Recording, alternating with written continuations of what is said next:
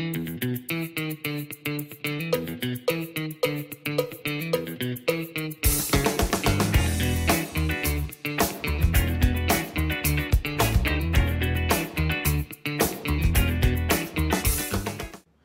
家好，这里是股气，欢迎大家收听我们今天的节目。那今天我们要讲的主题是什么呢？台积电跌破季线这件事情。那我知道很多投资朋友说，哎，台积电很有价值，你看它最后又涨回来了，对不对？但是我对这件事是有一点疑虑的。那我今天就是要分享这件事情。大家觉得台积电用什么价格买比较合理？有没有想过？像我们个人，像以纯股族来说好了，大家最注重的就是投资报酬率嘛。那纯股族的标的通常没有在成长了，台积电是有在成长的。那假设我们就以台积电不会成长的情况下来看，我们通常会用本益比啊或者值利率来看这个股票它的价格会不会太高，对不对？那一般来说，台湾我们先从本益比来看好了，平均台湾的本益比大概都是在二十多，我们就以二十为例去算好了。那今天一家公司啊，像台积电去年 EPS 快二十块嘛，对不对？所以如果你用一般的本益比来看呢、你看台积电 EPS 二十块，那再乘以本一比，台湾平均是二十的话，理论上它的理论上简单来说，它的价格大概是在四百多块钱。所以如果你用本一比来买股票的话，台积电超过四百块，你基本上会有一点疑虑的啦。对，那当然科技股的本一比要比较高才行，就像台积电它现在的本一比是大概快三十，它 EPS 二十块，那本一比快三十，那价格是不是就是六百块？所以现在很多人愿意用六百块买，所以也代表它的本一比偏高。那通常北比偏高的股票，我们看重的是它的未来性，我们并不是在买现在的报酬率嘛，所以你会把未来的很多未来的可能有发生的价值都含在现在的股价里，所以现在台积电的股价才会那么高。所以我刚讲了一个东西，未来性，所以我们就要看台积电的未来到底 O 不 OK，有没有问题。那为什么最近会出现跌破季线的问题呢？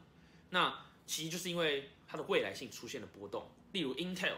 他宣布要竞争，跟台电竞争哦，他自己要投两百亿美元投资两个晶圆代工厂，他要跟台电抢生意哦。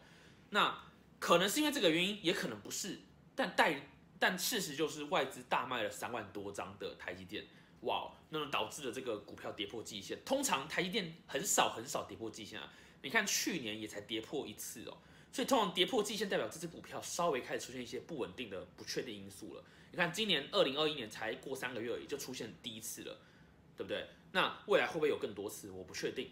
那玩短线的人出现这种情况下，通常都会进场去买那个反弹啊，对。但是如果玩长线的人，你要抱着好几年、好几年的人，就要小心考虑一下了，对。那我个人是觉得，就算 Intel 进场，也不一定要特别担心啊。为什么呢？我们台积电也不是失速的，台湾之光哎，对不对？他今天 Intel 就算他盖了厂，他也要大概。呃，再过今天二零二一嘛，再过个三四年才可以真的好好的复工，是没有？应该说好好的开始生产，才可以进入这个生产链里面。所以在短期近几年，他要抢台积电的单，还是不太可能的事情。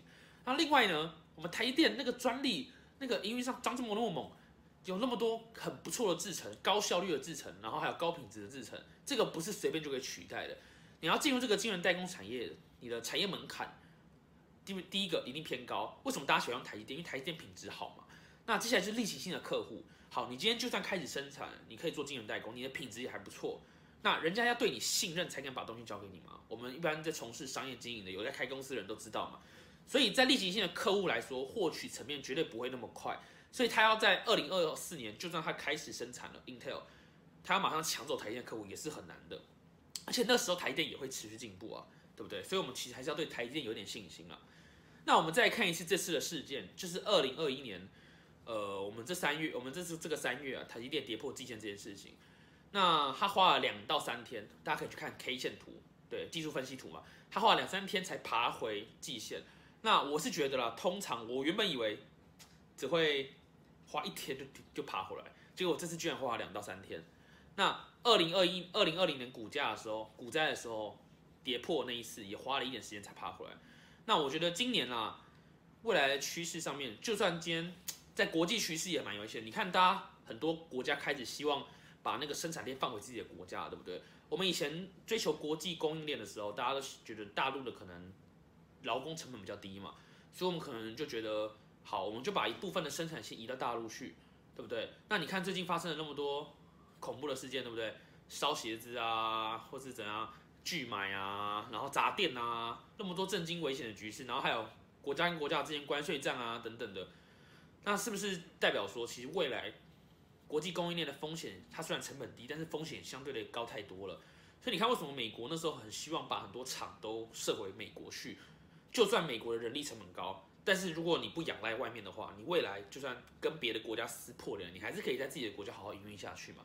那台积电现在客户都是外国的，也不知道未来会不会有可能外国想要把晶圆代工这个生意自己拿回自己的国家做，对不对？给自己的人嘛，不要肥水不落外人田嘛。所以这对我来看呢，这都是我现在也讲不准了，无法预期的那种，可能是系统性风险啊，一些震惊局势的风险，那个都是我们说不准的。所以在这种情况下，呃，如果你要一直定时定额买台积电的话，我个人是，呃，我是觉得要小心一点了。所以，除非如果今年台积电跌破可能五百啊，或者到四百啊，四百我一定买啊。但如果可能跌破五百，我可能也会才会考虑买了。我自己个人是这样子。那大家可以不一定要听我的，因为现在毕竟定时定额存股最热门，然后也是占据第一名的榜首，也是台积电。那我今天就分享到这里。那我再讲一个，就是我平常会在外面教课嘛，教基本面。那台积电的基本面是真的屌，为什么？我们把巴菲特那一套搬出来，我们看一下 ROE 啊，还有基本面财务结构啊、债务比结构啊，还有获为还有那个过去的资料里面写到的那些呃获利成长啊、经济成长啊、毛利成长啊，然后营运的绩效改善啊等等的。哦，为什么我最喜欢拿台积电出来讲？因为它每一个指标都无懈可击，就真的都是很棒啊！拿来教课当范例真的是很棒，所以我也要称赞一下台积电的基本面是真的做得很好。对，所以如果大家看中基本面的话，台电目前确实还是首选。好，那我今天的节目就到这里。那大家对于跌破季线这件事情有更多的看法的话，都欢迎在下面留言跟我讲。那我个人就是持一个比较悲观的状态去看待这件事情了。好，那感谢今天大家收听股气，那我们下次见。